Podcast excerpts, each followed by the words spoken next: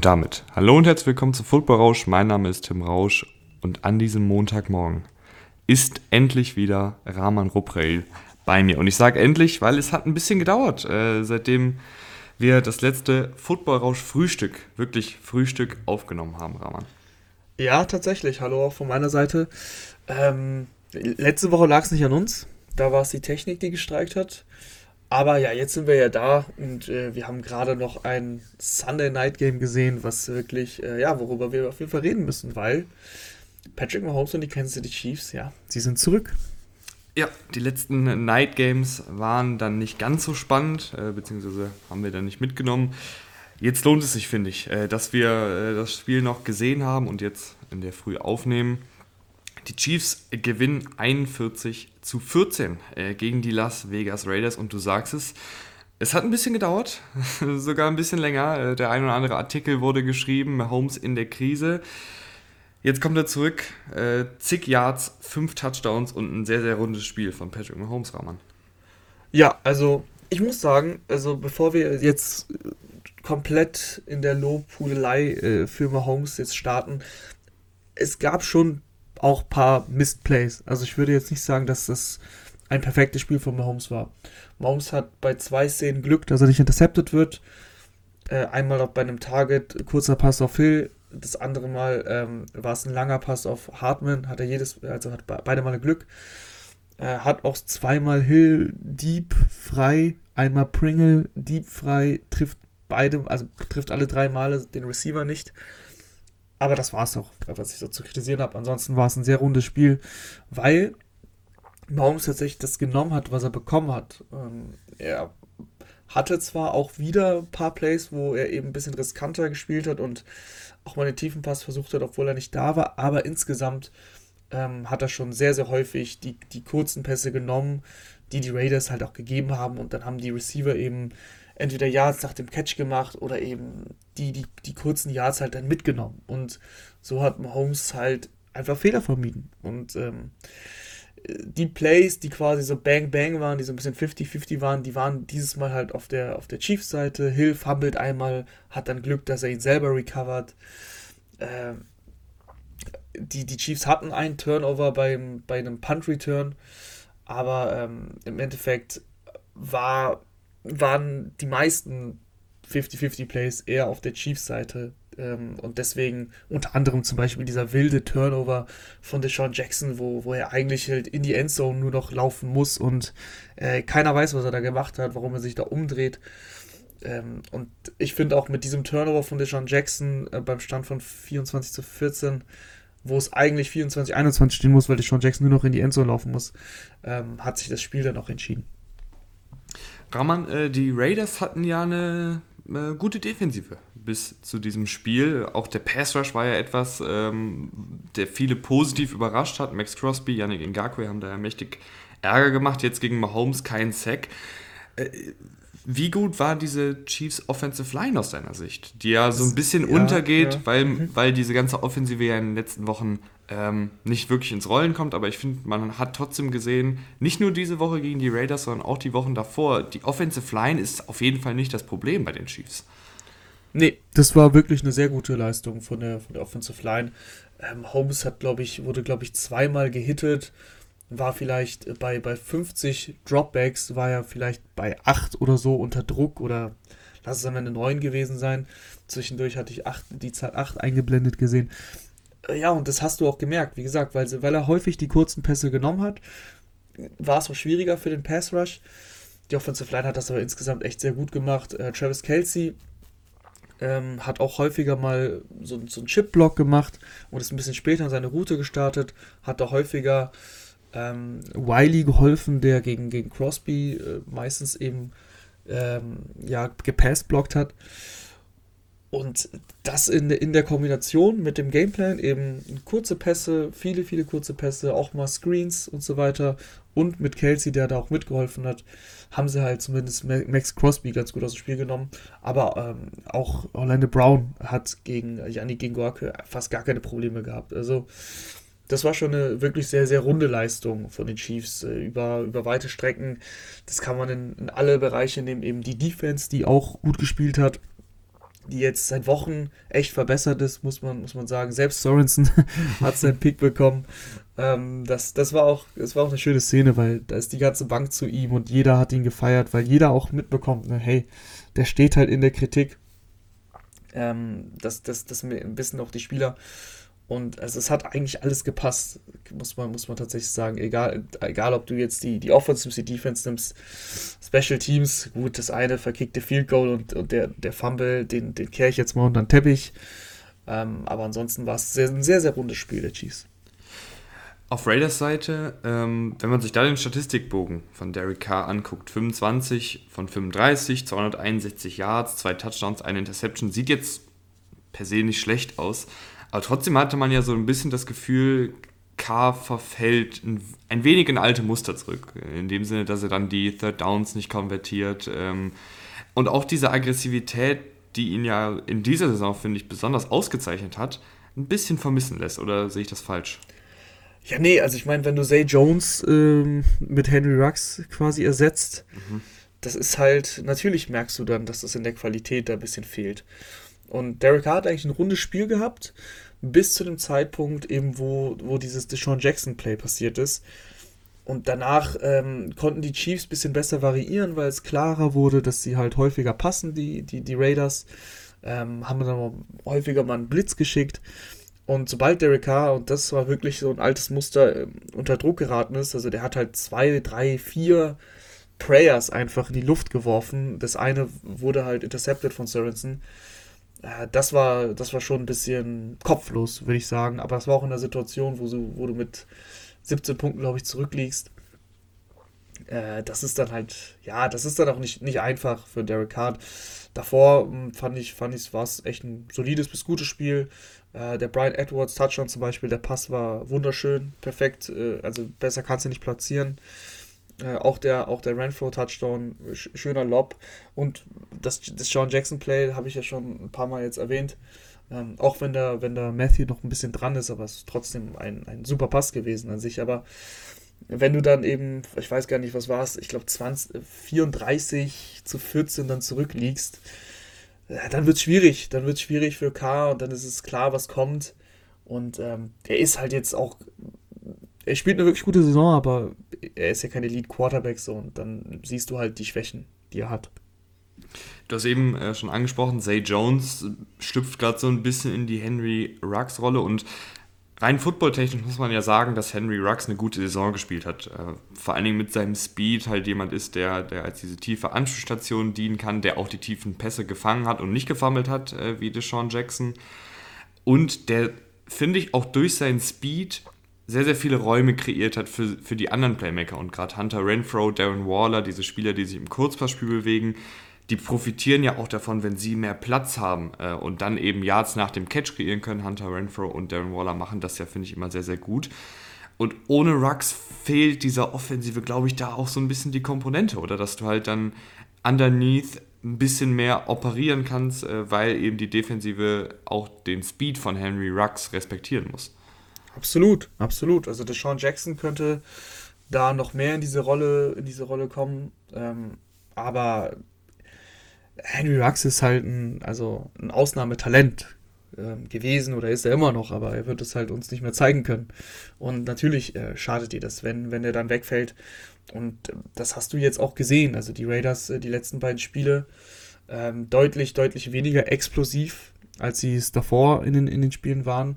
Derek Carr war ja lange, was die, was die Yards, äh, Passing Yards Leader angeht, äh, ganz, ganz vorne dabei. Ähm, und das bricht jetzt so ein bisschen ein. Äh, es ist keine große Überraschung, wie gesagt. Wenn dir so ein Talent wegfällt, kann man nicht, kann man nicht immer perfekt ersetzen. Ich würde sagen, Rahman, wir haken das Spiel ab und gehen rüber zu den späten Sonntagsspielen, oder? Ja, ein Satz noch ähm, zu den Chiefs, das ich bisher noch nicht erwähnt habe. Daryl Williams. Mhm. in, in, neun Catches, 101, 101 Yard. Also das war eine richtig, richtig gute Leistung. Und das ist so ein bisschen das, was den Chiefs ja auch gefehlt hat. Ähm, dass du neben Hill und neben Kelsey jemanden hast, dem du vertrauen kannst, sage ich mal, dem du in, wichtigen Situationen auch ähm, anwerfen kannst. Oder ist ja eigentlich ein Running Back, der mal einen Lauf macht, aber heute war es halt im Passspiel extrem, extrem gut und auch der Touchdown war sensationell, der 38-Jahr-Touchdown. Also Daryl Williams, ähm, richtig, richtig gute Leistung und lässt den CH-Pick immer wieder ähm, noch schlechter aussehen, weil du ja eigentlich einen guten Running Back tatsächlich auch hast. Ja, vor allen Dingen, ich finde, das zeigt dann halt so ein bisschen, okay, also ich finde, es zeigt Mahomes, okay, ich muss jetzt hier nicht immer tief gehen, ich kann meinen Running Back anspielen und der macht dann auch ein paar Yards nach dem Catch. Und das ist ja, ja eben genau. das, was wir äh, von Mahomes uns so ein bisschen gewünscht haben, dass er dann halt sein, seine Underneath-Option nimmt und dann auch sieht, okay, hey, das, das funktioniert, ich muss jetzt hier nicht immer äh, tief auf Hill werfen, was natürlich ja. auch ab und an mal funktioniert, aber ein Williams, den kann man auch mal anwerfen und der holt das dann auch mal heute perfekt gemacht. Ja, das hat er heute sehr gut gemacht. Jetzt gehen wir rüber zum äh, späten Fenster und ich muss sagen, das späte Fenster ähm, war ein bisschen wild, aber es war teilweise auch echt langweilig. Also wir müssen ja, ich meine, wenn man, äh, die, die Podcast-Folge verkaufen. Mhm. Wenn man das Packers äh, Seahawks Game geguckt hat, was ja auch bei Rand lief, ähm, ja, dann, dann kann ich das verstehen. Also es war, es war, es war schwierig. Äh, Panthers zum Beispiel ja auch relativ schnell in Führung gegangen, aber lass uns mal sortieren und dann fangen wir mal gleich mit den Packers an. Äh, Packers gewinnen 17. Ja. Ah, Raman, ja, ich weiß ja nicht, was du, ich weiß ja nicht, ob du hier die Moderationsrolle auch noch mit übernehmen kannst. Du, ich, ich, ich es, ist, es ist halb sechs morgens, äh, ich, ich, quatsch einfach. Also, nee, ähm, 17-0 gewonnen, hast du ja schon gesagt, mhm. und vor allem bis zum Ende des dritten Quarters 3-0. Äh, was war da los? Du hast das Spiel äh, glaube ich, in ganzer Länge gesehen. Ich habe es mhm. in der Red Zone gesehen. Äh, woran lag das, dass das einfach so unspektakulär war? Also erstmal hatten wir drei Endzone Interceptions in der Partie, mhm. was äh, auch den Score vielleicht ein bisschen mehr erklärt. Und dann hatten wir ein Schneespiel, oder beziehungsweise es war kein Schneespiel, weil der, der, Schnee ist jetzt nicht liegen geblieben, aber es war, glaube ich, einfach ein sehr, sehr kaltes, ungemütliches Spiel äh, für, für beide Mannschaften. Ähm, und beide Offensiven sind einfach nicht gut ins Rollen gekommen. Äh, ich würde sagen, wir fangen bei den Seahawks mal an. Äh, dann kannst du ja vielleicht auch noch ein bisschen was über die Packers sagen. Die Seahawks mit Russell Wilson hatten, finde ich, folgendes Problem, dass sie einfach nichts an der Center machen konnten. Also der Gameplan war einfach so, dass, dass Wilson nur in der Shotgun steht. Äh, wahrscheinlich oder zu 100 Prozent äh, wegen seines, äh, war es Mittelfingers? Der, ähm, ja, es war der Mittelfinger äh, der äh, in den letzten Wochen verletzt war. Und wenn du dann halt an der Center stehst, kriegst du ja den, den Football direkt in die Hand reingesnappt und scheinbar wollten sie das nicht äh, aus Verletzungsrisikogründen. Aber, und das ist hier das große Aber, wenn du halt alles an der Center wegnimmst, dann bist du halt als Offensive noch ausrechenbarer. Und gerade bei den Seahawks war ja die letzte Woche eh die Laie, äh, die sind offensiv ein bisschen zu ausrechenbar und jetzt nimmst du auch noch jegliche Under-Center-Snaps ähm, weg, wo du zum Beispiel mal Under-Center kannst du ja einen Lauf nach links machen und dann kannst du Under-Center Play-Action, Lauf nach links antäuschen und dann daraus resultierend ein Passspiel machen, ganz simpel gesagt. Und das ist alles weggefallen, deswegen Seahawks nur in der Shotgun, äh, auch dann eben nur Laufspiel aus der, aus der Shotgun heraus. Ähm, und das hat einfach alles irgendwie hinten und vorne nicht funktioniert, auch weil Russell Wilson einfach kein gutes Spiel gemacht hat. Ähm, auch die eine Interception, da war er viel, viel zu spät äh, in das Fenster. Da, da, weiß man, weiß ich bis jetzt noch nicht, was er gesehen hat. Ähm, und so war das einfach alles sehr, sehr sloppy. Und man muss auch sagen, die Green Bay Packers Cornerbacks ähm, haben auch wirklich gut gecovert gegen die Right Receiver äh, der Seahawks. Also Metcalf und Lockett äh, haben da jetzt nicht ständig Separation kreiert und Wilson hat sie dann nicht getroffen, sondern die waren auch äh, zu großen Teilen des Spiels einfach gut gedeckt. Tatsächlich, also die Packers Defense, ich weiß nicht, vielleicht erinnert sich der ein oder andere noch dran. ich hatte sie als Sleeper Defense vor der Saison auf jeden Fall auf dem Zettel und bin immer wieder überrascht, wie sie, wie sie Verletzungen auch äh, wegstecken. Also jetzt hat sich sogar noch Rashawn Gary im Spiel verletzt, mhm. was auch echt bitter war. Hm, ich hoffe, dass es nichts äh, zu ernst ist, aber die haben ja schon einige Leistungsträger verloren mit Alexander oder, oder Zadarius Smith, aber es funktioniert trotzdem. Ähm, offensiv war das von den Packers jetzt auch äh, schon eher schwach, muss man sagen. Ähm, Aaron Rodgers ja auch, du hast es schon gesagt, es gab alle drei Picks in der Endzone. Aaron Rodgers hat auch einen gehabt, ein bisschen unter Druck gewesen und da ja auch ein bisschen untypisch für Aaron Rodgers. Also äh, den, den, den wirft er einfach so ein bisschen, ja, so ähnlich wie, wie K im Night Game, einfach so ein Prayer, so, hm, vielleicht fängt ihn ja jemand, ja, es hat ihn jemand gefangen, es war aber Jamal Adams. Ähm, ja, nichtsdestotrotz mussten sie, waren sie nie unter Druck, die Packers, ne? Du hast halt das, im zweiten Quarter das, das Field Goal gemacht und die, die Seahawks, die haben ja irgendwie auch nie den Anschein, finde ich, erweckt, dass sie irgendwie gefährlich sind oder dass sie irgendwie punkten können. Es klingt krass, aber ich finde schon, dass man, ich hatte zumindest nicht das Gefühl. Und ähm, ja, dann haben sie es im, im, im vierten Viertel eigentlich schon entschieden mit dem, mit dem ersten Touchdown von, von AJ Dillon. Beim Stand von 10-0 war ich mir ziemlich sicher, dass die Seahawks da nicht mehr rankommen. Ähm, das ist so ein Spiel, wo du sagst, ey, das ist doch echt super, dass wir so ein Spiel auch mal so souverän, im Endeffekt, im Endeffekt souverän ähm, gewinnen können. So Aaron Rodgers, ja, war, war jetzt so lala. Da merkst du vielleicht auch, dass der halt zehn Tage kein Football in der Hand hatte, so in etwa. Ähm, aber und Aaron Jones hat sich zum Beispiel verletzt, äh, auch, auch, auch unschön. Das Laufspiel an sich hat auch gestockt, bis den Ball zwar für 106 Yards gelaufen, aber bei 32 Pass, äh, Laufversuchen 3,3 Yards im Average ist nicht gut. Aber sie haben halt einen dreckigen Sieg geholt. So. Und ähm, auch AJ Dillon ähm, hatte zwar im, im Laufspiel Probleme, 66 Yards, wie gesagt, bei 21 Versuchen, aber ähm, mir, hat, mir hat das eine Play sehr gut gefallen, wo er, wo er den Ball gefangen hat am Ende im vierten Viertel und da aber richtig, richtig Yards äh, after the catch geholt hat. Und da wird jetzt wichtig werden, wenn Aaron Jones länger ausfällt, weil das sah schon so aus, äh, MCL, äh, Kniegeschichte, ich sag mal so ein, zwei Wochen kann der easy ausfallen. Ich hoffe nicht mehr, aber man muss leider davon ausgehen. Und ähm, ja, AJ Dillon, wie gesagt, also wenn er, wenn er uns so Plays geben kann, auch im, im Passspiel, weil da ist Aaron Jones schon wichtig, ähm, dann wäre das wichtig für die Packers. Ich finde, die Geschichte des Spiels ist ja recht schnell erzählt. Äh, und ich habe noch eine Frage an dich, weil die Situation am Ende, ähm, persönlich hat mir die nicht so gefallen. Äh, die, die, die Seahawks hatten noch mit einer Minute den Ball äh, und steht ja 17-0 und die Wahrscheinlichkeit, dass sie das Spiel noch drehen, ist gleich 0. Und dann nehmen sie noch zig Shots äh, in die Endzone, äh, werfen den Ball noch wild umher, nehmen Timeouts, um da irgendwie noch, noch Punkte aufs Board zu bringen. Und ich muss sagen, das hat mich in dem Sinne gestört, weil ich mir einfach denke, ja, ich kann irgendwo verstehen, dass du hier nicht zu null verlieren willst, aber auf der anderen Seite, dein Team ist eh angeschlagen, du hast einfach keinen guten Football gespielt, äh, pack die Koffer und fahr nach Hause, oder? Also ja, muss, ich, muss es da noch sein, das. dass, dass du da in den letzten Sekunden der Partie noch irgendwie versuchst, äh, Punkte zu machen und dann eben ja auch, ich meine, wir reden so viel darüber, Verletzungen vermeiden. Äh, und da so, bei so einem tiefen Pass kann ja alles passieren, weißt du? Das, ich, ich weiß nicht, was ich davon halten soll. Ich bin ehrlich gesagt kein wirklicher Fan davon gewesen. Ja, ja ich verstehe die Ansicht auf jeden Fall. Ähm, würde das grundsätzlich auch teilen. Das Ding ist in der NFL, ist es halt immer so, sie, man, man spielt immer bis, zum, bis zur letzten Sekunde und das ist so die Mentalität der Spieler und der Coaches vor allem auch. Deswegen sieht man das ja, mittlerweile sieht man es schon ein bisschen häufiger, dass man Quarterback quasi rausgenommen wird, wenn ein Spiel entschieden ist, aber früher gab es sowas zum Beispiel gar nicht. Ähm, und die Starter, ich sag mal so, auch die so, so Starting Star Receiver, so ein Tyler Lockett oder so, der ist dann halt auch noch die ganze auf dem Platz. Metcalf ist ja geflogen, nachdem er, nachdem die ein bisschen die Sicherungen durchgebrannt sind. Das war auch ein idiotisches Play. Oder was heißt Play? Es war kein Play. Er greift ihm einfach in die Face Mask.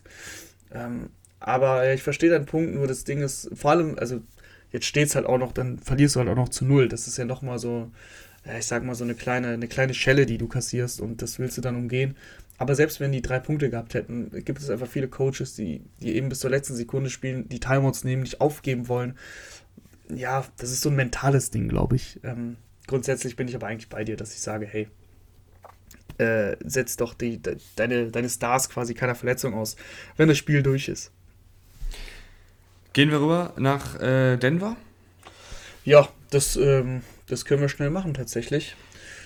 Jalen Hurts. Oh, mach du. Oder willst du, willst du loslegen? ja, ich wollte gerade noch äh, die, die, Überleitung aller äh, Eagles gewinnen 30 zu 13 gegen die Denver Broncos. Und ich weiß noch, letzte Woche habe ich dir die heiße Kartoffel hingeworfen. Die Broncos haben guten Football gespielt und Teddy Bridgewater war letzte Woche vielleicht sogar der beste Quarterback des Spieltages und wir haben uns das ja deshalb so ein bisschen hingeworfen, weil ja irgendwie klar war, dass, dass das Niveau bei den Broncos nicht gehalten werden kann. Und so richtig, die Broncos, ich weiß, ich werde nicht so richtig schlau, was, was da los ist. Ja, gerade defensiv, gerade defensiv konnte das Niveau nicht gehalten werden, weil sie einfach äh, Von Miller natürlich nicht mehr haben. Sie haben Verletzungsprobleme, viele, viele Verletzungsprobleme. Und ähm, gegen, gegen äh, die, die, die Eagles und vor allem in der ersten Halbzeit. Das, das Spiel war ja eigentlich schon in der ersten Halbzeit ähm, nicht entschieden, 20 zu 10, aber das war eine kleine Machtdemonstration, fand ich, weil Hertz hat, glaube ich, nur drei Bälle in der ersten Halbzeit nicht angebracht äh, und da gab es noch diesen Chris Watkins Drop in der Endzone. Äh, das Hertz hatte, glaube ich, 150 Yards oder so zur Halbzeit mit zwei Touchdowns und eigentlich hätten 200 Yards mit drei Touchdowns sein müssen. Die Defense der Broncos hat einfach wirklich echt schlecht ausgesehen, konnten, konnten eigentlich nichts stoppen. Ähm, der Lauf hat, hat funktioniert. Boston Scott mit 80 Yards, Howard mit 80 Yards. Hertz äh, hat in den wichtigen Momenten, finde ich, ähm, da seine Laufyards rausgeholt, insgesamt dann über 50. Also das war so, die, die Broncos sind da überhaupt am nie einen Fuß irgendwie in die Partie bekommen.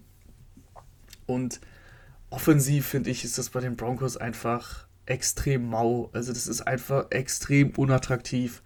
Wie viele Second and Long Runs die da einstreuen und dann hast du da noch ein Holding und dies und das. Es ist, ich weiß es nicht, aber wenn du, wenn du diese Waffen hast, die du ja hast, mit, mit Cortland Sutton zum Beispiel oder Judy oder Noah Fant, so die haben halt alle Statslines, so fünf Catches, sechs Catches, äh, Sutton nur zwei Catches es ist, es ist mir einfach ein bisschen zu wenig ähm, insgesamt, insgesamt bei den Broncos.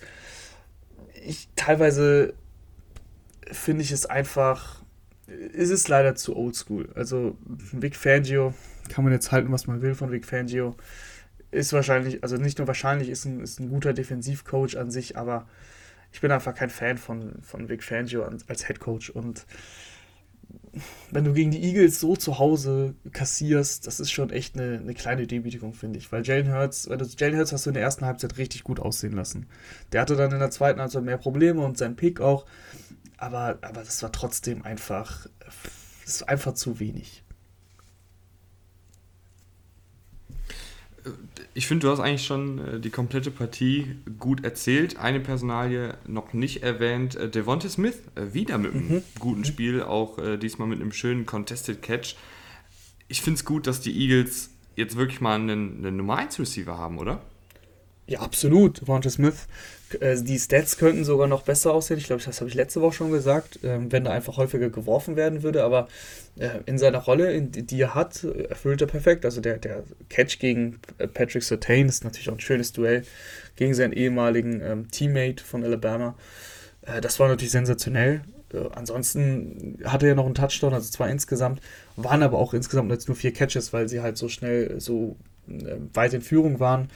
Und der Pick 6 äh, hat das Spiel ja dann entschieden, was ich auch, äh, ja, witzig fand, wie Teddy Bridgewater da den, es war kein Pixel, es war ein Fumble, glaube ich, den, den ähm, Big Play Slay erobert hat und wie, wie Teddy mhm. Bridgewater da, äh, ich, sag mal, ich sag mal, versucht zu tackeln, das versucht in, in groben Anführungsstrichen, also falls ihr es nicht gesehen habt, Teddy Bridgewater hatte, hatte keine Lust, hat eine Business Decision getroffen und ähm, ja, hat Big Play Slay halt einfach mal rum äh, durchlaufen lassen irgendwie auch bezeichnend äh, Teddy Bridgewaters Körpersprache in dem Moment äh, für das ganze Broncos-Spiel. Gehen wir rüber äh, zu den Arizona Cardinals, äh, die 5, 34 äh, zu 10 gegen die Carolina Panthers verlieren.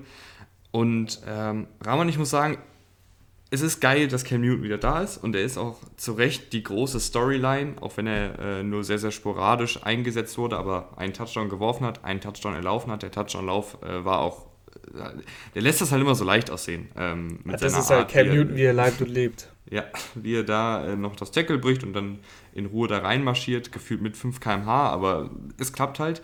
Mhm. Und ich finde auch schön und gut, dass das jetzt die große Storyline ist, dass, dass Cam's back und äh, Cam ist zurück. Aber für mich, wenn man jetzt rein footballtechnisch auf diese Partie guckt, ist, finde ich, die, die Storyline, wie unfassbar wichtig Christian McCaffrey für diese Offensive ist, oder? Ja, es macht einfach Spaß. Und bevor ich jetzt äh, Christian McCaffrey weit ab, weiter abfeier, habe ich so ein kleines weinendes Auge auch, weil er am Ende ja dann schon Probleme wieder hatte. Mhm. Wieder Hamstring, Oberschenkelprobleme. Das ist die alte Leier, die alte Verletzung. Und ich mache mir ein bisschen Sorgen um Christian McCaffrey. Ich mache mir einfach Sorgen, dass, dass das, also er ist noch jung, ne? Das ist ja gar nicht, das, gar nicht das Thema, aber diese immer wieder aufkehrenden Verletzungen und diese immer wieder aufkehrenden Probleme, diese Kleinigkeiten. Und es ist, es ist ein Running Back, ne? Also das sind so diese Dinge, klar, er ist super wichtig, aber ja, ich habe so ein bisschen die Befürchtung, dass, dass Christian McCaffrey in den letzten zwei, drei, vier Jahren echt ein bisschen verheizt wurde. Und äh, ich hoffe, ich hoffe, dass, ähm, ja, dass er das, dass, dass es jetzt wieder so eine Kleinigkeit war, die, die nächste Woche schon wieder vergessen ist. Aber ähm, ich mache mir da echt ein bisschen Sorgen. Aber klar, 13 äh, Carries, 95 Yards, 10 Catches, 66 Yards. Also einfach diese Variabilität, die du mit dem hast. Äh, gerade in der, in, der, in der ersten Halbzeit ist er an der Goal-Line so eine schöne Option Route, Route, Route so ist richtig, ähm, gelaufen wo er einfach, er ist einfach so ein guter Route Runner, dass äh, das ist einfach super schwierig für einen Linebacker zu verteidigen. Und so kreiert Christian McCaffrey einfach immer einfache Plays für seinen Quarterback, egal ob das PJ Walker ist oder, oder Cam Newton ähm, oder Sam Darnold meinetwegen auch. Und das macht es dir einfach leichter. Das macht es dir einfach im, im, als Quarterback extrem leichter. Auf der anderen Seite, die Cardinals, äh, die zweite Woche mit Colt McCoy nicht mehr ganz so schön wie in Woche ja. 1, wollte ich gerade sagen, aber wie, wie letzte Woche. Ja, also das war letzte Woche ein perfektes Spiel für die, für die Cardinals und es war auch irgendwie klar, dass das nicht so nicht wiederholbar ist. Die Panthers Defense, sagen wir hier seit Wochen, ähm, gefällt mir sowieso sehr gut und hat das, ja, ist, dann hast du noch eine Woche Game Tape von, von Colt McCoy. Dann überrascht dich auch als Defense weniger. Äh, die, die Cardinals äh, wieder ohne Murray, wieder ohne Hopkins.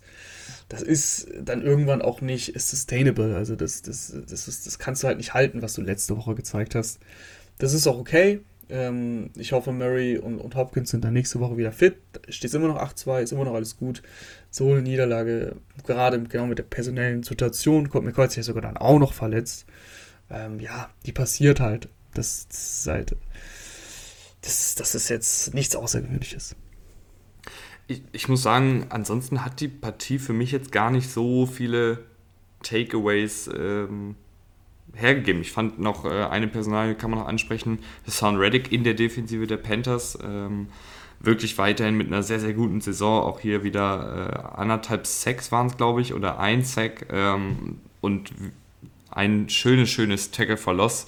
Ich glaube, es war bei Dritter und Eins, da kommt er um die, um die Edge herum, um die Ecke herum geschossen äh, und tackelt den Running Back noch vor dem First Down Marker. Also Hassan Reddick äh, passt, finde ich, auch mit seinem Skillset als dieser sehr, sehr athletische Speed Rusher.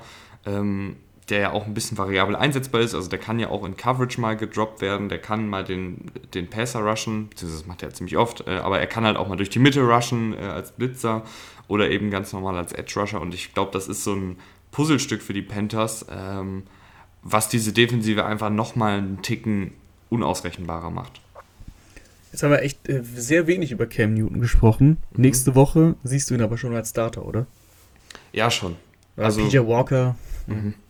Ja, ich weiß nicht, was. Also, ich bin ja der größte Cam Newton-Fan, äh, den es Du darfst ruhig gibt. ein bisschen mehr Euphorie zeigen. Ja, aber es, es war ja so wenig, was er da jetzt. Also, nee, so wenig ist jetzt auch falsch. Aber das, was er halt gemacht hat, war er stand ja nur für ein paar Snaps auf dem Feld. Also was, ja, was soll ich jetzt da groß erzählen? Es war, es war sehr schön. Es war das, auch was geil. Er gemacht hat, war gut. Ihn wieder, ja, es war auch geil, äh, ihn wieder im, Panthers-Trikot zu sehen. Äh, ich freue mich halt, wenn er wieder der Starter ist. Und ich glaube, PJ Walker, ich finde, er hat das ganz gut gemacht äh, jetzt gegen die Cardinals. Aber ich glaube, Cam gibt dieser Offensive einfach nochmal ein bisschen mehr Energie und halt auch, wenn es mal nicht ganz so rund läuft, äh, wenn vielleicht ein McCaffrey auch mal wieder ausfallen sollte, was ich natürlich nicht hoffe, äh, dann ist ein Cam da, glaube ich, einfach die deutlich bessere und erfahrenere Option, ganz klar. Und die Panthers sind ähm, voll im Playoff-Rennen. Die NFC. Ja. ja, ich weiß, du hörst das irgendwie nicht gerne, weil sie sind an sich kein Playoff-Team, aber die NFC ist in der Spitze natürlich sehr gut, aber in der Breite wirklich schwach. Also das siebte Team, was da reinrutschen wird, das dritte Wildcard-Team, das kann wirklich jeder sein. Ähm, die Falcons sind da im Rennen, die Panthers, die Vikings, also das ist schon, das ist schon sehr spannend dieses Jahr. Es ist mit die spannendste NFL, würde ich sagen, die wir seit langem gesehen haben. Ja, ja weil es halt nicht so eine mega klare Spitzengruppe mhm. gibt. Ähm, mhm. Und ich, ich höre es auch gern, dass die Panthers im Playoff-Rennen sind. Und es war auch, äh, du hast natürlich äh, die letzte Football-Folge gehört, wo ich solo hier saß. Habe ich tatsächlich, äh, ja. Echt? Nicht klar. Was glaubst du denn? ähm, das ist ja vielleicht so ein bisschen jetzt sogar für, die, für den Rest der Saison das Motto der Panthers, dass sie halt eben eine sehr, sehr gute Defensive spielen und die Offensive zumindest solide einigermaßen turnoverfreien Football spielt. Und wenn, wenn sie so dann sich irgendwie in die Playoffs sneaken können, mit einer richtig guten Defensive und, und einer soliden Offensive kann man ja da auch immer noch jemanden ärgern. Also ich, natürlich habe ich die Hoffnung, dass die Panthers in die Playoffs kommen, gar keine Frage. Gehen wir weiter. Chargers ähm, gegen Vikings. Ich habe mir hm. von dem Spiel viel versprochen so richtig äh, haben sie es nicht gehalten. Also die, die Chargers verlieren 20 zu 27 zu Hause gegen die Vikings und irgendwie, ja, denkt man sich so bei beiden Teams, es ist schon, es ist schon insgesamt sehr inkonstant. Also jetzt waren es die, die, die Chargers, die, die enttäuscht haben, sonst sind es meistens die Vikings. Die, bei den Chargers weiß man irgendwie nicht, was man bekommt. Also wurden schon teilweise extrem gelobt, dann wieder ein bisschen zurückgerudert, dann waren sie wieder letzte Woche super gegen die Eagles, jetzt wieder ja, eine eher enttäuschendere Vorstellung. Würdest du, würdest du das darauf beschränken, dass Justin Herbert ja halt immer noch ein bisschen Zeit braucht, um quasi jetzt Woche für Woche diese, diese Megaspiele abzuliefern. Also letzte Woche war zum Beispiel sensationell, jetzt wieder eher unterdurchschnittlich. Ist es diese fehlende Konstanz oder, oder woran machst du das jetzt fest, dass die Chargers einfach ja, gegen, gegen eine Vikings-Defense, die jetzt echt nicht gut ist, ähm, da jetzt wenig. Die aber auch nicht schlecht ist, finde ich. Nee, nicht, das nicht, aber auch, auch Verletzungen, Verletzungsprobleme mhm. und so weiter. Also, die sind schon auch gebeutelt, die, die, die Vikings ich würde es jetzt ehrlich gesagt nicht nur auf Herbert beziehen, sondern so dieses ganze Chargers-Team ist halt einfach, glaube ich, noch nicht ganz da. Ähm, was ja jetzt erstmal auch nichts Schlimmes ist äh, für, für ein Team, was mit dem Headcoach ins erste Jahr geht gemeinsam. Aber ich finde, dann merkst du ja doch, äh, dass gerade so diese wöchentliche Konstanz ähm, aber auch von allen Teilen des Teams, also sei das jetzt Herbert, sei das jetzt äh, die Offensive Line, sei das die Offensive an sich, sei das die Defensive an sich, ähm, die fehlt da einfach noch so ein bisschen. Ähm, und ich finde, das ist trotzdem ein, ein gutes Team, aber dann reicht es halt eben nicht, um wirklich ganz oben mitzuspielen. Wonach es ja eigentlich so ein bisschen aussah bis vor ein paar Wochen noch, dass, dass die Chargers wirklich ein Team sind, äh, was mit einem sehr, sehr guten Quarterback äh, ganz oben mitspielt. Ich finde jetzt die letzten Wochen, auch wenn es letzte Woche sehr gut war, äh, ist das wieder so ein bisschen zurück auf den Boden der Tatsache gekommen, oder? Ja, ich würde es glaube ich auch so sehen. Also die Chargers ähm, sahen am Anfang der Saison teilweise dann doch besser aus, als, als sie sind. Äh, es ist offensiv, das Laufspiel ist so so lala, über Austin Eckler auch ähm, nur 44 Yards bei 11, bei 11 Carries und im Passspiel, ähm, äh, gerade jetzt, aber auch schon eigentlich die, die letzten Wochen, fehlt neben Keen Allen so ein bisschen der Spieler, den du halt bedienen kannst. Also du kannst, finde ich, Austin Eckler deutlich häufiger im, im Passspiel einsetzen. Ähm, ich, mir würde es wirklich gut gefallen, wenn du eben ein paar auch designte äh, Spielzüge für Eckler da hast. Äh, seien es Screens oder ähm, auch einfach Option Routes, wo, wo, du, wo du ihn gegen einen Linebacker stellst. Mike Williams ist komplett untergetaucht, äh, hatte jetzt auch ein, zwei Drops. Und der dritte Receiver hat diese Offense sowieso schon irgendwie seit Jahren gefehlt oder fehlt den, fehlt äh, den Chargers seit Jahren. Palmer, der Rookie, drei Catches jetzt gehabt, aber insgesamt, also dir fehlen einfach so ein bisschen die Option und ähm, dann ist es, glaube ich, auch gar nicht so schwer dann zu verteidigen am Ende des Tages. Ich finde auf Vikings Seite, ähm, so stelle ich mir so ein bisschen die Vikings-Offensive im Idealfall vor. Äh, gutes Laufspiel mit Cook und Madison, die ein sehr, sehr dynamisches Duo sind und auch innerhalb dieses Schemes einfach sehr, sehr gut funktionieren. Aber dann halt eben auch viel äh, Captain Kirk Cousins, der die Bälle verteilt, hauptsächlich auf äh, Thielen und Jefferson. Und ich muss sagen, Jefferson, also Justin Jefferson, unfassbarer Receiver, oder? Also du hast ja. wirklich es ist jetzt nicht so, dass, dass er jetzt irgendwie ein Skillset hat, was, was er sehr, sehr gut macht. Also, dass er jetzt irgendwie das Deep Thread ist oder dass er irgendwie im Kurzfassspiel gut ist, sondern der, der kann, finde ich, eigentlich fast schon alles. Also, du stellst ihn wirklich outside auf, er gewinnt Contested Catches, er fängt tiefe Pässe, er kreiert Separation. Aber sie nutzen ihn ja auch ab und an mal im Slot, äh, wo, er, wo er sich dann freiläuft, ähm, wo er für die kurzen Pässe da ist. Auch Yards after the Catch. First, ja, genau. Die in First Downs verwandelt. Also, Justin Jefferson. Äh, ist ja bei all den guten Receivern, die natürlich in der NFL auch rumtouren ähm, und jedes Jahr gibt es ja neue, die irgendwie Aufsehen erregen. Justin Jefferson in seinem zweiten Jahr wirklich schon einer der besten Receiver der NFL. Absolut. Ähm, gerade äh, die Konstanz. Also äh, Jefferson hat kaum Aufspiele. Jefferson hat immer seine Catches, hat immer seine Yards und vor allem meistens eben dann auch über 100. 143 für 9, 9 Catches, also das ist, das ist beeindruckend, ähm, wie er seine Routen läuft, du hast es gesagt, Outside, Inside, ähm, wie er teilweise auch nach dem Catch, ich erinnere mich äh, im Spiel jetzt gegen, gegen die Chargers, da war es irgendwie 2020 und der fängt einen Ball und eigentlich ist er schon gestoppt bei quasi nach 12, 13 Yards, aber dann bewegt er die Füße immer weiter und läuft dann wirklich noch gefühlt rückwärts äh, zum First Down. Das ist, es ist sehr, sehr, sehr, sehr rund. Also ich, ich, ich kann eigentlich nichts, nichts Schlechtes über Justin Jefferson sagen. Da gibt es eigentlich kaum eine Schwachstelle. Gehen wir rüber in die frühe, ähm, ins frühe Fenster oder hast du noch ein Takeaway zu der Partie? Nee, wir gehen äh, ins frühe Fenster, aber vorher gehen wir in die Werbung, oder? Das ist richtig. Hermann, du, ich bin richtig. da. Ich bin genau da, richtig. Bin wir gehen kurz in die Werbung. Äh, bis gleich, liebe Leute. Egal, ob ihr euch bei Lieferando eine Pizza bestellt, bei Nike das Trikot eures Lieblingsspielers holt oder eine neue Playstation bei Saturn ordert. Mit MyWorld kriegt ihr bei jedem Einkauf Geld zurück, also Cashback, und könnt es euch auf euer Konto auszahlen lassen. Obendrauf sammelt ihr noch Treuepunkte. Das Ganze ist komplett kostenlos. Link dazu ist unten in der Beschreibung. Und wie meine Oma schon sagte, wer den Cent nicht ehrt, der die Millionen nicht wert. Und jetzt weiterhin viel Spaß mit der Folge. Und da sind wir wieder aus der Werbung und gehen jetzt rüber ins frühe Fenster. Angefangen ähm, mit der Browns-Niederlage. Die Browns verlieren 7 zu 45 äh, gegen die New England Patriots. Und wir sagen es jetzt schon seit einigen Wochen, aber die Patriots spielen guten Football, Rahman. Die Patriots spielen sehr guten Football. Mac Jones spielt sehr guten Football. Ja, also mir gefallen, mir, mir gefällt New England wirklich äh, richtig, richtig gut. Das ist das ist über, über, über eigentlich auch hier jede Facette des Spiels so. Die gute Defense, ähm, gutes Passspiel, gute Laufoffensive, auch mal ein Trickplay hier eingestreut mit Kendrick Bourne. Das ist echt sehr, sehr rund und ich finde, du merkst bei den Patriots, ähm, dass, sie, dass sie einfach gut gecoacht sind. Also, wir haben Belichick auch schon mal kritisiert. Das war meistens aber jetzt nicht für das grundsätzliche Coaching, sondern so für In-Game Decisions und dass er da ab und zu schon ein bisschen konservativ war.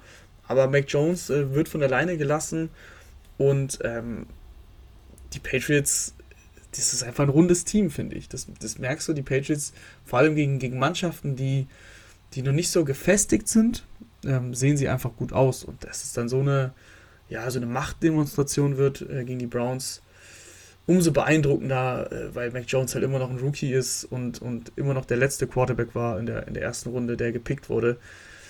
Äh, ich glaube, es gibt so ein paar Leute, die sich in, in San Francisco zum Beispiel in den Allerwertesten beißen, dass sie da zwei First-Round-Picks äh, unter anderem hergegeben haben, um hochzutraden, wenn sie hätten Mac Jones haben können. Weil der macht das einfach super. Also da kann ich äh, auch hier nichts gegen sagen. Mac Jones, der tiefe Ball funktioniert mittlerweile auch ganz gut. Und er, er spielt einfach fehlerfrei, fehlerfreien Football. Und das ist halt einfach viel wert, gerade als Rookie. Ja, und auf der anderen Seite des Balles äh, wird leider kein fehlerfreier Football gespielt. Äh, Baker Mayfield äh, war ja verletzt, hat die Schulterverletzung, spielt jetzt halt trotzdem weiter, aber spielt auch einfach nicht gut. Ähm, und ist wieder verletzt, vor allem. Mhm, mh. Ich erinnere mich an die ersten paar Drives. Ich glaube, in den ersten drei Drives hatte er drei Plays mindestens dabei, äh, die ein Turnover hätten sein müssen, beziehungsweise eins davon war auch ein Turnover, aber zwei weitere er hatte da auch in Double Coverage gejagt, den, den Football und hat Glück, dass, dass der nicht intercepted wird. letzte Woche sah Baker Mayfield noch gut aus, aber das war dann auch wieder halt innerhalb des Schemes. Ne? Da, da hat man dann auch gesagt, klar, Baker Mayfield, das sah jetzt wirklich gut aus und ich weiß noch, letzte Woche hatte er auch den einen schönen tiefen Pass auf Donovan Peoples Jones. Aber ich habe immer so das Gefühl, wenn, wenn Baker Mayfield halt nicht innerhalb des Schemes agieren kann, wenn er dann irgendwie improvisieren muss, weil, weil der Druck kommt oder äh, die Defensive einfach einen guten Play-Call gegen äh, gegen den Spielzug der Browns hat, dann wird es halt schnell irgendwie wild, oder? Ja, absolut. Baker Mayfield ist, ist kein Quarterback, der funktioniert, wenn, wenn die Browns oder sein Team halt auch zurückliegen. Also, wenn du wirklich so kreieren musst auf eigene Faust, das ist dann, dann wird es ganz, ganz schnell wild. Und dann siehst du die, siehst du diese, diese, diese Dartpfeile, die er wirft, aber halt irgendwo hin, wo du, wo du dir halt denkst, so, okay, wen hat er da jetzt eigentlich gesehen? Äh, und die werden dann halt auch teilweise abgefangen. Jetzt hat er sich, wie gesagt, wieder verletzt. Am, am Knie ist dieses Mal. Boah, ich finde es, ja, es ist echt schwierig mit, mit Baker. Er ist, ein, er ist ein harter Hund. Also, wenn er, wenn er spielen kann, dann, dann spielt er. Aber das habe ich auch schon ein äh, paar Mal gesagt gehabt, schon auch vor der Saison ich glaube halt, dass Case Keenum kein krasses Downgrade ist zu Baker Mayfield und das sagt eigentlich sehr viel zum, über Baker Mayfield aus. Baker Mayfield ähm, kann im, im, im Scheme gut funktionieren, das hast du, hast du schön gesagt, aber das kann Case Keenum auch, finde ich. Und äh, ich sage jetzt nicht, dass Case Keenum der bessere Quarterback ist, aber die Browns, die müssen ja auch irgendwann eine Entscheidung treffen, was Mayfield betrifft. Ähm, der hat noch keinen neuen Vertrag. Und so Spiele wie heute, die zeigen mir halt eigentlich, dass Baker Mayfield nicht die Zukunft der Browns ist. Also wir haben ja vor der Saison viel über die Browns geredet und, und möglicher ähm, Super Bowl-Contender sogar.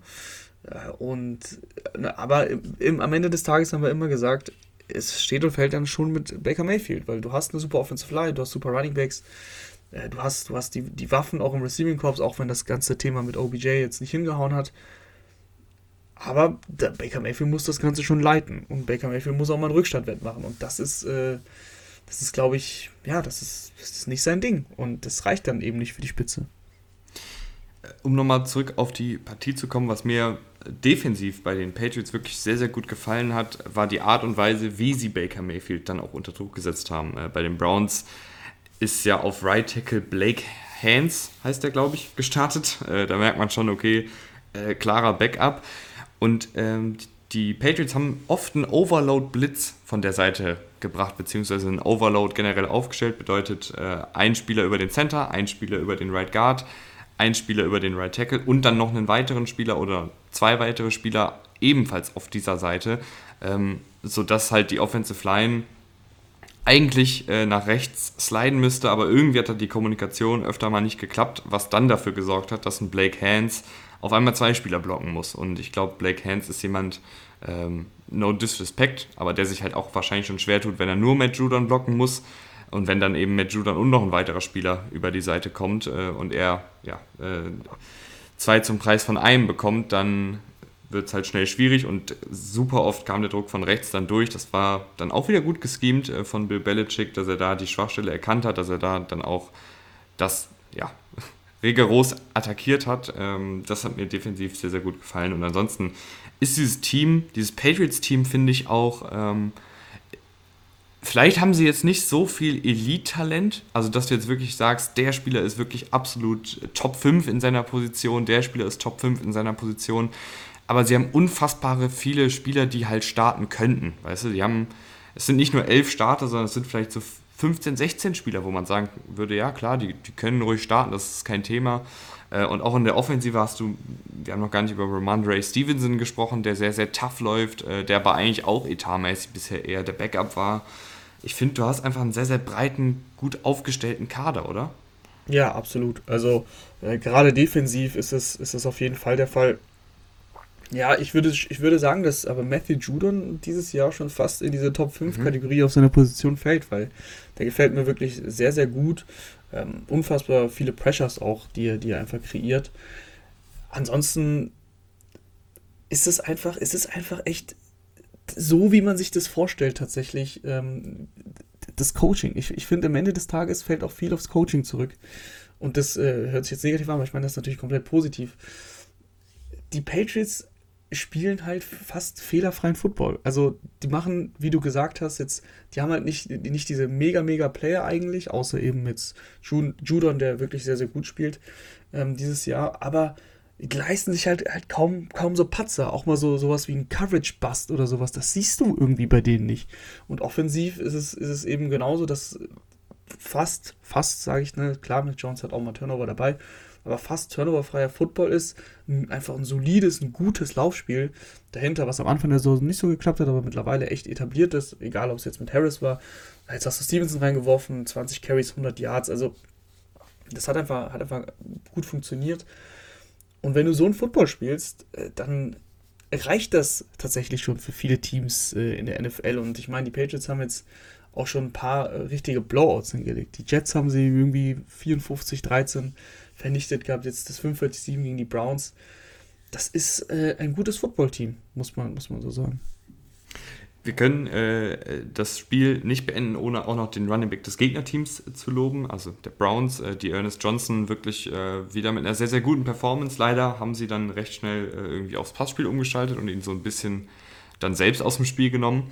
Ja, aber 19 aber ich, Carries äh, bei einem, ja, das, bei einem das 7 zu 45. Ja, aber das war auch, äh, es war am Anfang viel Laufspiel und am Ende viel Laufspiel. Mhm. Und ich hätte mir da äh, in der Mitte ein bisschen mehr Laufspiel gewünscht. Hat aber auch sieben Catches für 58 mhm. Yards. Also der Ernest Johnson hat, hat seinen Job getan, aber ich meine, was soll man, also da braucht man jetzt nicht anfangen zu sagen, so, die hätten jetzt häufiger vielleicht laufen müssen mit, also das Spiel war so ein Blowout und so, so eindeutig. Ja, du, das, das Spiel, schon klar. Ja, schon das klar. hätte den Braten dann halt auch nicht mehr fett gemacht.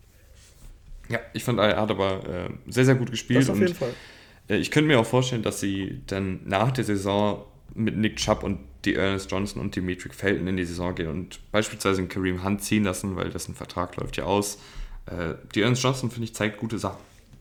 Auch äh, die Art und Weise, wie er, ähm, ist, wie, also seine Vision finde ich sehr, sehr gut. Ich finde seine Agilität sehr gut. Er ist jetzt nicht der allerschnellste Running Back, also dass du jetzt bei ihm jetzt Angst haben musst, als Defensive, dass er jetzt einen 75-Yard-Lauf hinlegt, ist, glaube ich, mhm. relativ gering. Aber er macht halt viele positive Plays und ähm, sammelt gut seine Yards. Aber Hunt hat übrigens noch nächstes Jahr auch Vertrag. Echt? Ah, Tatsächlich. Oh. Letztes Jahr für zwei Jahre unterschrieben. Ah. Ich glaube aber, dass du, dass du Hunt auch echt gut traden kannst nächstes Jahr. Das kann ich mir gut mhm. vorstellen. Dass du irgendwas noch für ihn bekommst. Äh, weil darüber hinaus wär, wird Hunt wahrscheinlich dann nicht mehr bleiben, weil es dann einfach. Äh, erstens hast du so jemanden wie Jonas Johnson und zweitens will Hunt, glaube ich, er hat sich so dahingehend rehabilitiert, dass ähm, er jetzt auch wieder ein bisschen mehr verdient hat, als was er aktuell verdient. Das sind 6 Millionen pro Jahr. Gehen wir rüber nach Washington. Das Washington Football Team gewinnt 29 zu 19 gegen die Tampa Bay Buccaneers. Ja, der, der Upset des Tages, würde ich mal so sagen, habe ich wirklich überhaupt nicht mit gerechnet. Äh, und Washington hat dann einfach von Anfang an äh, richtig, richtig giftig gespielt. Tom Brady ähm, gut unter Druck gesetzt und Tom Brady hat halt auch Fehler gemacht. Also zwei Interceptions, das war glaube ich noch im ersten Viertel, vielleicht Anfang des zweiten Viertels. Und haben, haben, das, haben das dann einfach gut gemacht, weil sie dann schnell in Führung gegangen sind. Und dann konnten sie so ein bisschen. Das ist immer besser, wenn, wenn ein Team in Führung liegt. Dann kannst du das Spiel einfach ein bisschen besser kontrollieren. Und äh, Tampa hat einfach zu lange gebraucht, um in dieses Spiel überhaupt zu finden. Und wo es dann, wo sie dann quasi reingekommen sind, war es dann schon fast zu spät. Äh, Washington hat immer noch immer so, so Nadelstiche gesetzt und immer, wo du vielleicht geglaubt hast, okay, jetzt könnte Tampa ähm, ansetzen zu, zur Aufholjagd, hat es nicht, hat's nicht funktioniert, weil Washington dann die entscheidenden Third Downs auch spät im Spiel, auch im letzten Viertel, ähm, ja, gut, gut umgesetzt hat. Also Taylor Heinecke, Hut ab, echt gutes Spiel gegen diese Defense, 26 von 32 Bälle angebracht, hatte einen Touchdown-Pass, aber die, die entscheidende Zahl ist wirklich diese 26 von 32. Äh, das, das, das, macht, das macht viel mit einer, mit einer Defense, also mit, mit der Bucks-Defense in dem Fall, wenn du so häufig bei Third Down dann eben nicht vom Feld kommst und dann doch nochmal einen Score bekommst. Und immer wenn du denkst, du bist in Reichweite, macht aber dann nochmal das Washington Football Team noch einen Score. Und ja, so ähm, sind die Bugs tatsächlich nie richtig, richtig reingekommen und konnten am Ende das Spiel auch nicht drehen. Was ich wirklich beeindruckend fand äh, an dem Spiel, war der letzte richtige Drive äh, von Washington. Mhm. Da haben sie mit mit knapp elf Minuten auf der Uhr im vierten Viertel den, den Ball bekommen, äh, mit einer One-Score-Führung. Und dann marschiert dieses Team, äh, angeführt von Taylor Heinecke, 19 Plays, 80 Yards das Feld herunter und nimmt, Achtung, 10 Minuten 35 von der Uhr. Das war der zeitintensivste Drive diese NFL-Saison. Also nicht nur von Washington, sondern der ganzen NFL. Äh, kein, kein Team hat bisher so einen zeitintensiven Drive, 10 Minuten 35 äh, hingelegt. Und das gegen eine Tampa Bay Buccaneers Defensive, die natürlich gebeutelt ist, aber die trotzdem einen guten Pass Rush hat und gerade auch für ihre Turnover-Qualität bekannt ist. Also ich, ich fand das wirklich sehr, sehr gut. Die auch gerade den Lauf äh, wieder gut verteidigt hat. 2,8 Yards im, im Schnitt äh, hat Washington quasi kreiert. Im Laufspiel insgesamt waren es 94 Rushing Yards. Aber ja, das ist das, was ich meinte. Ich habe es gerade nochmal nachgeguckt. 11 von 19 äh, Third Down Conversions. Das ist einfach ein extrem starker Wert. Und ähm, ja, dann hatten die Bucks hatten eine gebrauchte erste Hälfte. Das war, die war wirklich richtig gebraucht. Und in der zweiten hat es dann Washington einfach gut gemacht, muss man, muss man so sagen. Also genau dieser, dieser letzte Drive, der war, ähm, den hatte ich, also den, den, den habe ich gesehen, der war gut. Ich hatte es aber gar nicht so in Erinnerung, dass er wirklich so lang ging. Und das ist natürlich dann eine, eine Qualität, die Washington bisher selten gezeigt hat, aber die NFL ist so offen wie noch nie. Ich habe es eben schon gesagt. Ähm, es kann jeder gegen jeden gewinnen. Und äh, das war einfach eine rundum gute Leistung äh, von Washington defensiv sowie offensiv. Bitter natürlich, dass du wahrscheinlich ähm, Chase Young fürs Jahr verloren hast, der wohl, hoffentlich nicht, aber wohl einen Kreuzbandriss erlitten hat. Äh, Rahman, wir haben noch fünf Partien vor uns, obwohl wir hier schon äh, 51 Minuten sitzen und die Folge soll ja möglichst äh, schnell dann auch raus sein, damit ihr auf dem Weg zur Arbeit äh, oder wo auch immer hin ähm, den Spieltagsrückblick haben könnt. Äh, deshalb würde ich sagen, Rahman die letzten fünf Partien wirklich jetzt äh, im Schnelldurchlauf. Äh, also ein, zwei Takeaways. Angefangen, ähm, Buffalo Bills gewinnen 45 zu 17 gegen die New York Jets. Ja, endlich mal ein äh, souveränerer Auftritt, auch wenn die Bills auch hier gegen die, gegen die Jets so am Anfang so ein bisschen gebraucht haben. Aber dann ist es halt eine, eine klare Geschichte. Mike White, Mr. Ähm, ich hätte der First Overall Pick sein müssen. Ähm, nein, hättest du nicht. Vier Interceptions, äh, das war, ja, das war halt Mike White-Spiel. Also das erste Spiel war sensationell, klar, mit dem, mit dem Sieg. Äh, danach hat er sich verletzt letzte Woche und das ist halt, ja, dann hat er heute gezeigt, dass er halt Mike White ist. No disrespect, aber wenn du, wenn du so eine Ansage machst und dann so ein Spiel ablieferst, äh, dann, dann habe ich halt auch kein Mitleid. Ähm, ja, und äh, Josh Allen und, und Stefan Dix erstes Mal in dieser Saison, dass es richtig, richtig gut funktioniert hat. Mhm. Ja, äh, Gabriel Davis, den man bisher auch noch nicht so viel gesehen hat, auch über 100 Yards. Die Passoffensive äh, der Bills endlich wieder in 2020 Form. Äh, die Atlanta Falcons gewinnen, nee, gewinnen nicht, verlieren 3 zu 43 äh, gegen die Dallas Cowboys. Immer wenn man glaubt, die Falcons ähm, könnten irgendwas, irgendwas reißen, machen sie genau das, was sie jetzt äh, wieder gezeigt haben. Also es war ein komplett verkorkstes Spiel für, für die Falcons und, und die Cowboys haben gezeigt, dass letzte Woche gegen die Broncos echt nur ein Ausrutscher war. Also Prescott ist einfach super solide, super, super in der Pocket, einfach ein richtig guter Quarterback mittlerweile. Und der, das Laufspiel bei den Cowboys war gar nicht, war gar nicht äh, effizient mit drei Yards pro, pro Lauf, aber Prescott macht das einfach so gut ähm, in Kombination mit CD Lamb, der, der auch wieder ein richtig gutes Spiel hatte. Ja, und die Falcons, das ist ehrlich gesagt, es reicht, es reicht gegen die, gegen die richtig schlechten Teams, aber insgesamt ist, haben die, auch wenn sie wirklich im Playoff-Rennen sind, was unfassbar ist, haben die nichts mit der Postseason eigentlich zu tun.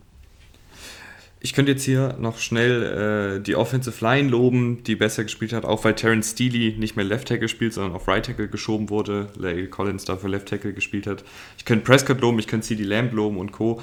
Äh, ich entscheide mich dafür, zwei Cornerbacks zu loben. Einmal auf Dallas Cowboys Seite Jordan Lewis, der Slot-Cornerback, ähm, der ein Catch bei fünf Targets für null Yards zugelassen hat, drei Pass-Breakups und eine Interception geholt hat. Und den Slot zu verteidigen gegen die Falcons ist gar nicht so leicht, weil die schieben da ja, äh, haben da Russell Gage, einen routinierten Slot-Receiver, die haben da aber auch gerne mal Kyle Pitts äh, oder Cordero Patterson. Also Jordan Lewis wirklich mit einer sehr, sehr guten Partie. Und auch auf der anderen Seite, man glaubt es kaum, aber AJ Terrell wieder mit einer guten Partie, auch wenn sie natürlich, äh, wenn die Falcons Defensive als Ganze 43 Punkte kassiert hat, AJ Terrell äh, weiterhin mit einer sehr, sehr guten Saison. Und das finde ich immer beeindruckend, wenn vor allen Dingen um ihn herum halt gar nichts funktioniert, aber er selber als Einzelspieler wirklich sehr, sehr gut spielt. Gehen wir weiter zum, äh, ja, ja, ich würde sagen, kuriosesten Spiel. Das erste Unentschieden der Saison. 16 mhm. zu 16. Äh, Lions gegen Steelers. ja, äh, Big Ben ist ausgefallen, sehr kurzfristig äh, mit, mit Corona und deswegen ist Mason Rudolph reingesprungen. Und mein Takeaway in dem Spiel äh, zu den Steelers ist, dass Mason Rudolph ähm, echt äh, nicht mal ein guter Backup ist. Also, boah, das war ganz, ganz schwierig anzusehen. Sehr anstrengend. Viele, viele Miss-Throws. Also Mason Rudolph ähm, willst du eigentlich nicht als dein Backup haben. Ja. Äh, ja, das ist auch so mein Takeaway. Ich glaube es nicht, dass ich sage, aber äh, die Steelers-Offensive vermisst Big Ben. Äh, ja. Ich finde, äh, die, diese Offensive, es funktioniert ja zumindest einigermaßen, wenn, wenn Big Ben geklappt. spielt. Ja. Mhm. Ähm, ansonsten, ja, war halt ein sehr, sehr toughes, äh, dreckiges Football-Game, äh, was dann auch irgendwie den, das passende Ende hatte. Ich habe ich hab nicht mehr Takeaways, also es war ja irgendwie alles so wie immer. Äh, Goff nicht gut, das Laufspiel mit Swift hat halt irgendwie ein bisschen funktioniert und Swift ist halt auch einfach irgendwie eine, eine ein guter Spieler so, aber es reicht halt dann hinten und vorne was nicht. Ich, was, ich extrem, was ich extrem erschreckend fand, ist, wie mittlerweile mit Goff umgegangen wird. Also der hatte dann am Ende 25 Passversuche in einem Overtime-Spiel, das ja komplett auch die 10 Minuten Overtime mitgenommen hat. Mhm. Aber er hatte lange, lange auch wirklich nur so 14, 15 Passversuche, bis sie dann auch wirklich gewinnen wollten und passen mussten. Äh, der, also der wird halt komplett versteckt. Äh, ob das jetzt, ja. ob das jetzt gut ist oder schlecht, das ist die andere Frage, aber ich finde irgendwie so, dass es, dass es ja auch nicht die Lösung sein kann, wenn du deinen Quarterback einfach komplett versteckst und ihm gar nichts zutraust. Ähm, 39 Rush Attempts zu 25 Pass Attempts und äh, ich habe ja schon gesagt, also am Ende haben sie wirklich viel gepasst. Es war zwischenzeitlich noch deutlicher.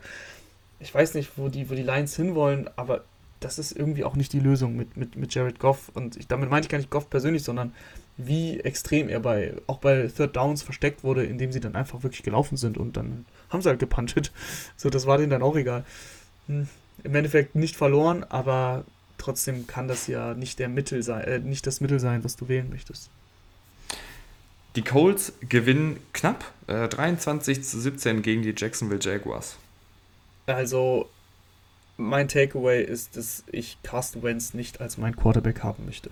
Das ist extrem frustrierend, ähm, wie Carsten Wentz mit dem Ball umgeht. Er hatte, glaube ich, keinen Turnover, also er hat auf jeden Fall keinen Pick gehabt, er hat auch keinen Fumble gehabt.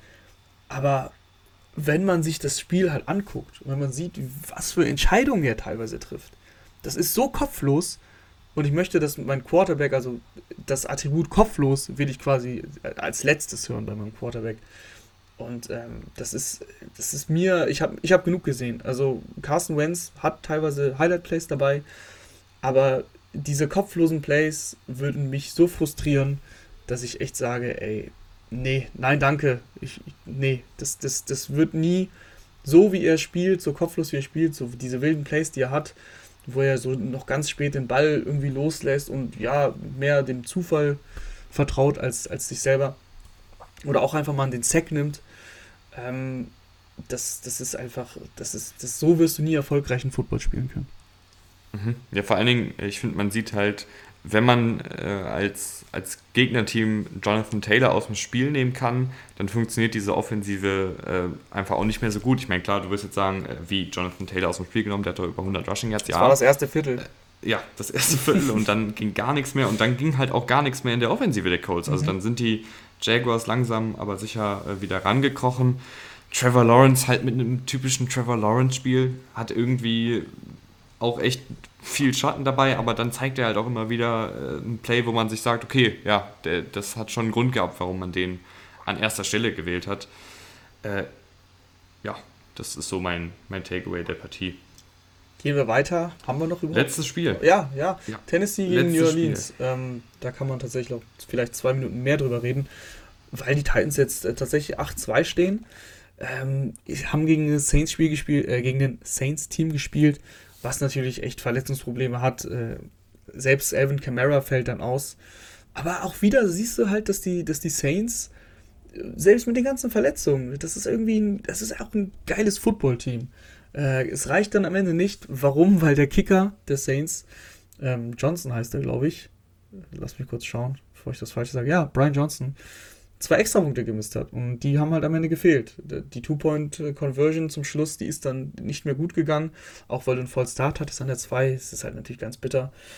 Ähm, aber insgesamt waren die Saints halt trotz vielen Rückschlägen und äh, sie waren auch, glaube ich, dann 20 zu 6 hinten, die waren aber immer im Spiel und das, das spricht für die Saints, ähm, für die Titans spricht, finde ich, dass du es echt ganz gut, ganz gut löst, äh, dass, dass Derrick Henry halt fehlt. Ähm, Ryan Tannehill macht, macht das echt solide. Es ist nicht, nichts Spektakuläres, äh, aber dass auch so ein Marcus Johnson in dieser Offense, ja, Marcus Johnson, who, äh, fünf Catches für 100 Yards hat und, und Dante Foreman wird irgendwie in die Offense etabliert und hat das auch solide gemacht. Äh, äh, zwei Catches für 48 Yards gehabt. Im, im Laufspiel war es jetzt nicht so gut, aber insgesamt halt äh, fast 80 Total Yards. AJ Brown war eigentlich gar nicht zu sehen und trotzdem gewinnst du dieses Spiel am Ende. Und äh, ja, die Titans, auch ohne Henry, gewinnen irgendwie gerade Footballspiele und das ist am Ende das, was zählt. Und es ist irgendwie, ich kann es nicht so erklären, aber es beeindruckt mich. Ja, ähm, und ich muss sagen, ich weiß irgendwie immer noch nicht so richtig, was ich mit den Titans anfangen soll. Also klar, sie stehen jetzt 8-2, aber ich, ich tue mich irgendwie schwer, so richtig, richtig warm mit denen zu werden. Also es war natürlich dann auch wieder, es spricht ja, finde ich, auch für ein Team, dass du dann so ein Spiel gewinnst, gar keine Frage. Vor allen Dingen gegen ein Saints-Team, ähm, an der Stelle auch nochmal, jetzt bin ich gerade ein bisschen durcheinander mit, mit hier und da und Titans und Saints, aber ganz kurz nochmal zu den Saints.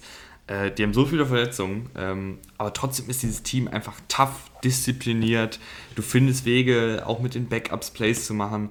Und das ist für mich alles Coaching. Also Sean Payton macht da wirklich einen, einen super Job. Aber irgendwann gerade in der NFL reicht es dann halt auch nicht, wenn du ein toughes, diszipliniertes Footballteam bist, weil du brauchst dann auch ein gewisses Maß an Talent und Trevor Simeon auf ähm, Deontay Harris und Traquan Smith und Mark Ingram, das, das sind zwar, das funktioniert dann ja irgendwie schon, aber es ist dann halt auch einfach äh, halt nicht Top Elite Talent in der NFL. Ähm, ich muss aber eine Lanze für, für Simeon brechen. Also, mhm. ähm, der wird da reingeworfen und hat letzte ja, Woche. Ja, klar, das, das, das, das, funktioniert gut. Genau, aber, also, ja. ich meine, ich mein, sind wir ehrlich, wir haben Travis Simeon noch alle vor Augen in, in Denver und ich habe nicht mehr gewusst ähm, vor ein paar Wochen, dass der da im Team ist, dass er da der dritte Quarterback ist und jetzt startet er da und macht das echt solide. Und, und klar, du hast zu Recht ähm, Sean Payton genannt, das ist ein großer Grund dafür, ist Sean Payton, dass er das so solide macht, aber trotzdem ist er immer noch der Quarterback. Und äh, ich sag mal so, seit dem, seit fünf Vierteln, also das letzte Viertel gegen die Falcons noch und, und jetzt das Spiel heute, macht er einen super Job und es hat nicht gereicht. Aber wie gesagt, das lag auch am Kicker, ähm, so, so leid es mir tut. Äh, aber das ist insgesamt, ich weiß jetzt, ich habe den, den Schedule von, von den Saints jetzt nicht vor Augen, aber in dieser NFC, äh, die so, so eng ist und vor allem auch dann hinten raus echt schwach wird, sind die Saints für mich tatsächlich ein klares Playoff-Team.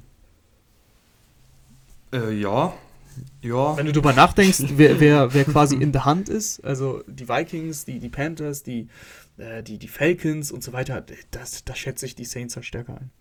Mhm. Ja, ja, doch, kann man, kann man schon so sagen.